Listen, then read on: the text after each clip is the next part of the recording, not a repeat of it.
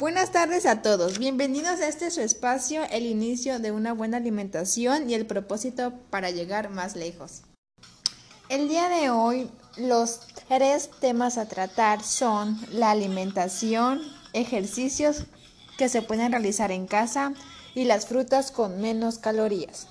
Bueno, las preguntas que nos han hecho frecuentemente, ¿cómo es una buena alimentación?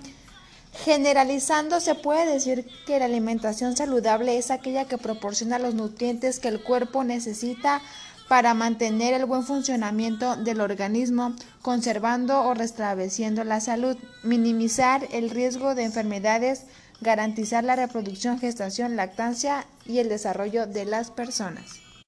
Nuestra siguiente pregunta es ¿qué ejercicios se pueden realizar en casa? Bueno, los más convenientes son las sentadillas. Para la realización de las sentadillas es importante que aprendas a colocar tu cuerpo en la, en la posición adecuada.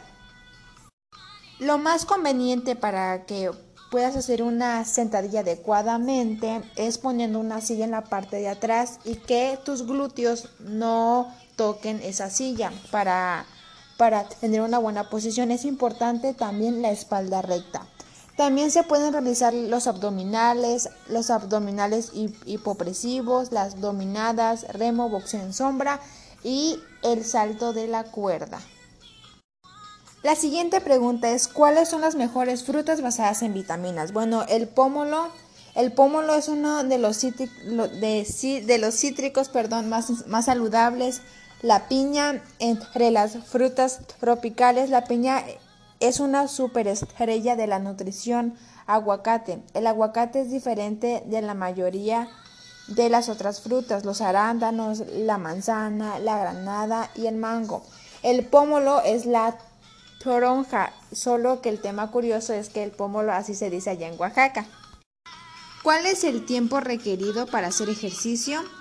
Deben hacer 60 minutos o más de actividad física todos los días, la mayoría de intensidad moderada. Además, deben hacer cada una de las siguientes actividades al menos tres días a la semana. Actividad aeróbica de, alta intensidad, fortalecimiento muscular y fortalecimiento de los huesos.